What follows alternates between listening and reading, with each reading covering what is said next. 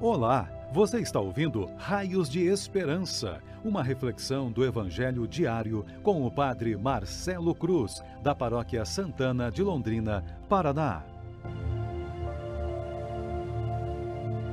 Caríssimos irmãos e irmãs, hoje, domingo, temos a alegria de celebrar o segundo domingo da Quaresma e vamos refletir sobre o Evangelho de Marcos, capítulo 9 versículos de 2 a 10. O Senhor esteja convosco, Ele está no meio de nós. Proclamação do Evangelho de Jesus Cristo, segundo Marcos. Glória a vós, Senhor.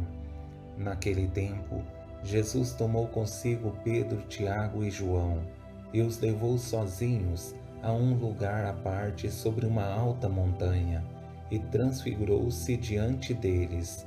Suas roupas ficaram brilhantes e tão brancas como nenhuma lavadeira sobre a terra poderia alvejar.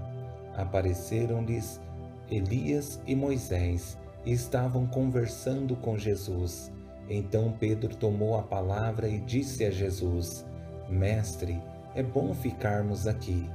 Vamos fazer três tendas, uma para ti, outra para Moisés e outra para Elias. Pedro não sabia o que dizer, pois estavam todos com muito medo. Então desceu uma nuvem que os encobriu com sua sombra, e da nuvem saiu uma voz: Este é o meu filho amado, escutai o que ele diz. E de repente, olhando em volta, não viram mais ninguém a não ser somente Jesus com eles.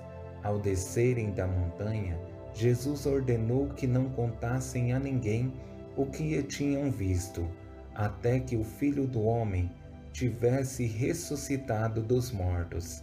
Eles observaram esta ordem, mas comentavam entre si o que queria dizer ressuscitar dos mortos. Palavra da salvação. Glória a vós, Senhor. Caríssimos irmãos e irmãs, hoje temos a graça de celebrar o segundo domingo da Quaresma e somos convidados a subir ao monte com Jesus.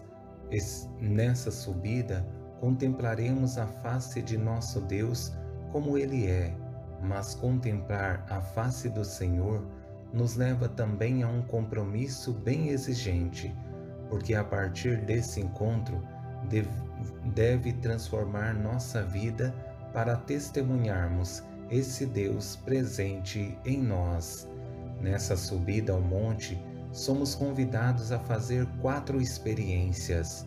Na primeira, do privilégio de ser escolhidos.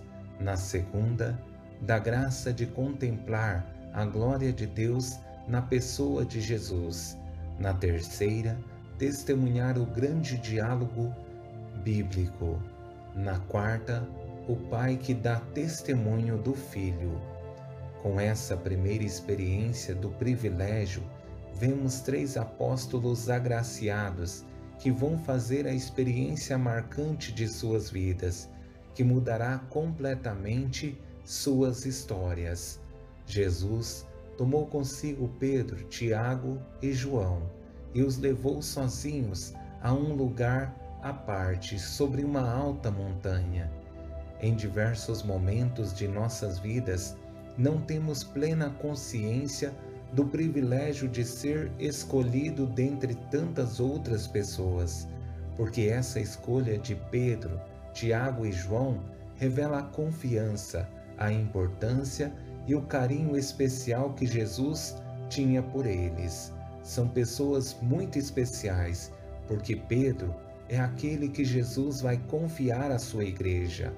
Tiago é o primeiro dos apóstolos a dar a vida por amor a Cristo. E João, aquele que a maior parte dos biblistas dizem ser o discípulo amado, o que mais se dava liberdade para ser íntimo de Jesus, chegando ao ponto de inclinar sua cabeça no peito de Jesus na última ceia. Nessa segunda experiência, esses três discípulos receberam mais uma graça que é contemplar a glória de Jesus transfigurado. O que houve de mais belo nessa passagem foi que eles fizeram essa experiência mística e transfigurou-se diante deles. Suas roupas ficaram brilhantes e tão brancas como nenhuma lavadeira sobre a terra poderia alvejar. Essa brancura das vestes de Jesus tem duas explicações. Na primeira, representa a santidade. Ele é o Santo dos Santos por excelência. E a segunda é a pureza. Ele é o único que em sua pessoa reflete e transmite a pureza de Deus Pai. Nessa experiência, existe um encontro especial de Jesus com dois personagens bíblicos que marcaram a história do povo de Deus, Moisés e Elias. O primeiro representa a lei e o segundo a profecia. Apareceram-lhe Elias e Moisés estavam conversando com Jesus. Então Pedro tomou a palavra e disse a Jesus: Mestre, é bom ficarmos aqui. Vamos fazer três tendas, uma para ti, outra para Moisés e outra para Elias. Esse encontro revela a grandeza dessa experiência vivida pelos discípulos, porque o que esses personagens representam na história do povo de Deus é especial, mas Jesus unifica em sua pessoa o que esses dois personagens representam e vai além, porque ele é a plenitude da lei e da profecia. Por fim, nessa última experiência, vemos dois sinais. O primeiro, que representa a experiência do povo de Deus no deserto, e o segundo, essa experiência atual em que o pai dá testemunho de seu filho e faz uma orientação aos discípulos. Então desceu uma nuvem e os encobriu com sua sombra, e da nuvem saiu uma voz: Este é o meu filho amado, escutai o que ele diz. Ao ler o livro do Êxodo, capítulo 13, versículo 21, vemos a nuvem que aponta o caminho que o povo de Deus deveria seguir no deserto para chegar à terra prometida.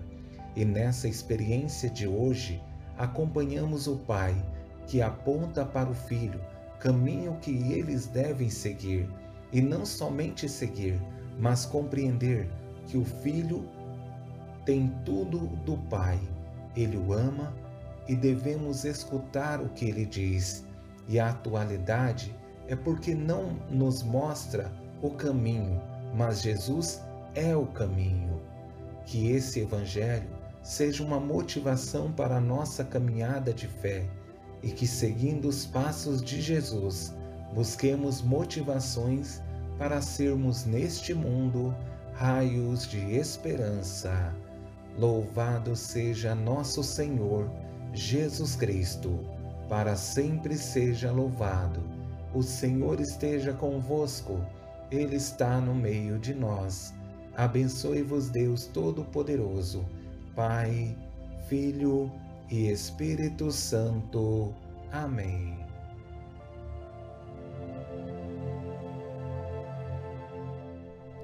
Você ouviu o Raios de Esperança, uma reflexão do Evangelho diário com o Padre Marcelo Cruz, da Paróquia Santana de Londrina, Paraná.